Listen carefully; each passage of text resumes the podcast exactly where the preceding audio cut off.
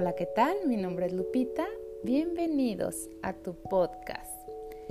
El día de hoy les voy a compartir una historia sumamente dolorosa y se trata de la muerte de mi hermano. Muchas de las veces en la vida suceden cosas que no entendemos por qué. Y aunque en ese momento, cuando a mí me dieron la noticia, historia que les voy a compartir más detalladamente en un momentito. Cuando a mí me dieron la noticia de que mi hermano había fallecido y que jamás lo volvería a ver, tuvo un impacto en mí hacia la vida de resentimiento, de coraje, de dolor, de mucha tristeza. Había mucha desesperación y había gritos donde yo le decía la vida y le reprochaba por qué se había llevado a mi hermano tan joven. Tenía 21 años. Si todavía tenía una extensa vida por disfrutar. Y aunque yo no lo entendía en ese momento, con el paso del tiempo, entendí por qué. A la edad de 16 años, mi hermano cayó en el mundo de las drogas y estaba tan hundido en el pozo que no podía salir. Estuvo en centros de rehabilitación, se alejó de la gente que consumía drogas, se fue a vivir a otra ciudad pero no había manera, era muy difícil. La única opción que él creía que le podía ayudar era irse a Estados Unidos. El verlo nosotros, cómo vivía su vida mientras estuvo consumiendo drogas, era muy triste, estaba muerto en vida, siempre se aislaba, sufría depresiones tristezas, soledad, pero no, lo sabía porque no sabes ignoras de repente cómo se vive una depresión intensa. Mi hermano se fue a Estados Unidos para vivir una calidad de vida mejor a la que tenía aquí. Y les digo algo, lo que él intuyó que le iba a funcionar si tuvo resultados.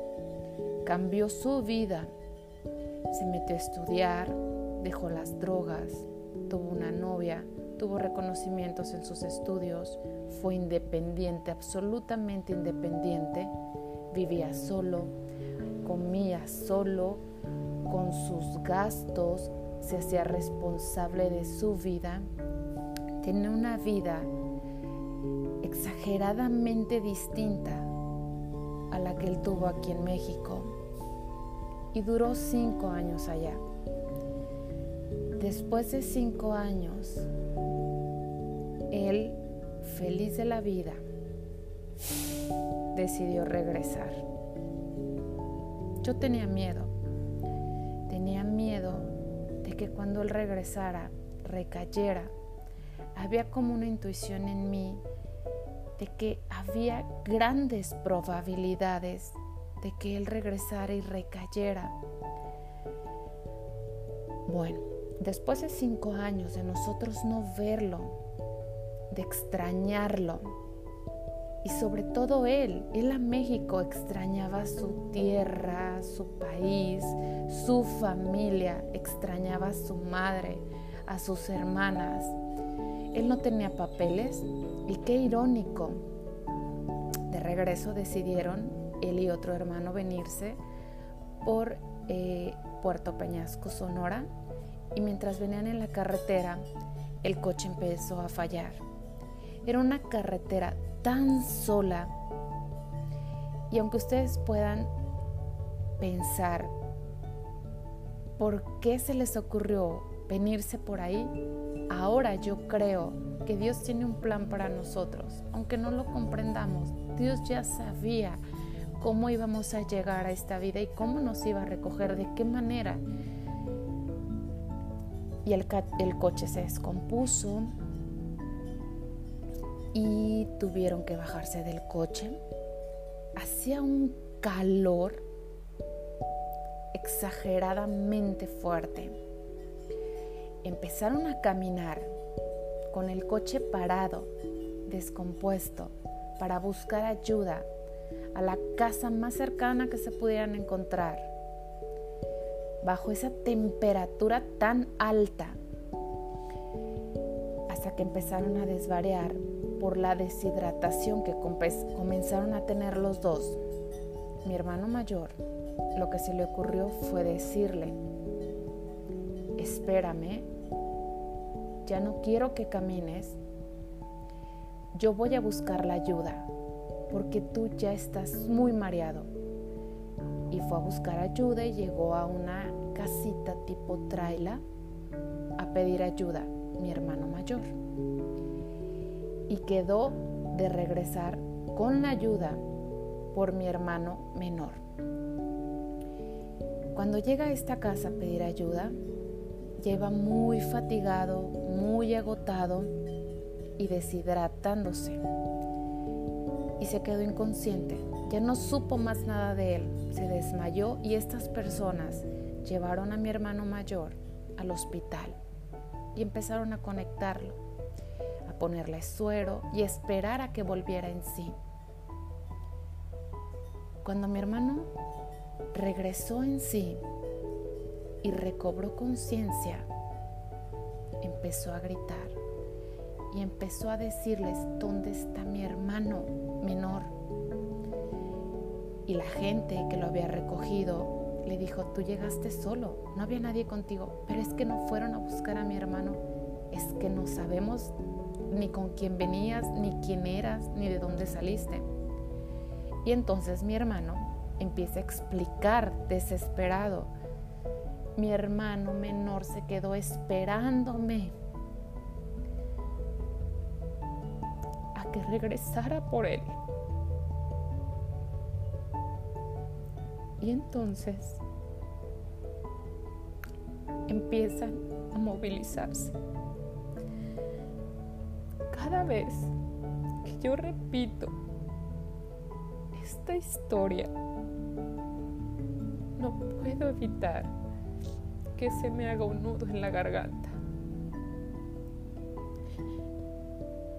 cuando regresan o empiezan a movilizarse en el desierto para buscar a mi hermano más chico, sí lo encontraron, por supuesto que lo encontraron. Y lo encontraron sentado en una piedra esperando a que mi hermano regresara estaba sentado sin vida, estaba muerto y totalmente calcinado por el sol. Ya no había nada que hacer. Ya se había ido.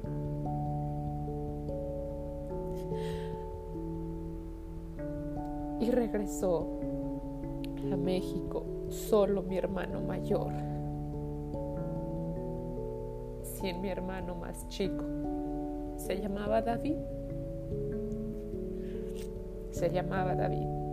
David ya no venía, David ya no llegó.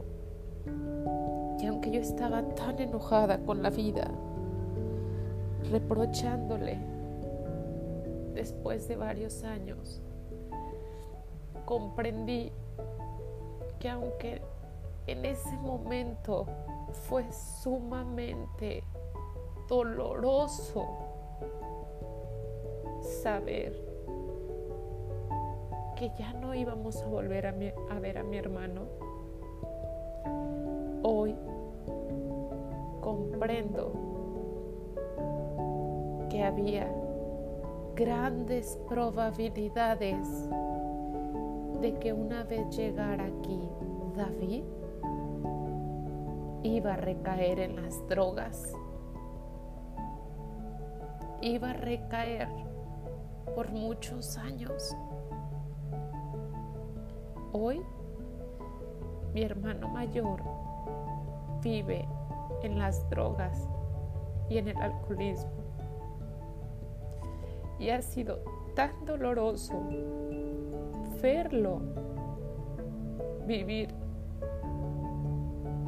esa vida que yo puedo jurar que también David hubiera vivido de la misma manera en la que vive hoy por hoy mi hermano mayor. Hoy le agradezco a Dios que se haya llevado a mi hermanito, porque lo que fue un fragmento de dolor cuando él partió, se podía haber convertido en un dolor de por vida, de todos los días. Dios o la vida le dio la oportunidad a David de haber salido de las drogas en su adolescencia y haber vivido una vida de ensueño en Estados Unidos. Le dio la oportunidad de disfrutar su vida cinco años antes. Y hoy es muy triste ver cuántos adolescentes se suicidan, mueren en las drogas, mueren robando para alimentar su vicio, su adicción. Hoy le digo a la vida, gracias por haberle dado el perfecto regalo a David antes de que partiera. Y con esto yo te quiero decir a ti muchas de las veces pasamos por situaciones sumamente dolorosas que no comprendemos, que no entendemos. Pero cuando estás relajada, cuando baja el dolor, cuando baja el coraje, cuando baja la ira, es cuando comienzas a ver el aprendizaje o el lado positivo de alguna experiencia. Empiezas a comprender cuál era el resultado de esa situación dolorosa. Pero te digo algo, tiempo al tiempo tiempo al tiempo estás en tu derecho de estar enojada o enojado, de estar triste, de estar enrabiado, de reclamar, de reprochar. Pero dale, dale tiempo al tiempo. Si tú le pides a la vida que te muestre el aprendizaje de esa situación, la vida siempre te escucha, o Dios, o los ángeles, o quien sea en quien tú creas. Yo espero de corazón que mi historia pueda aportar un poquito a tu historia y que puedas ver de cierta manera,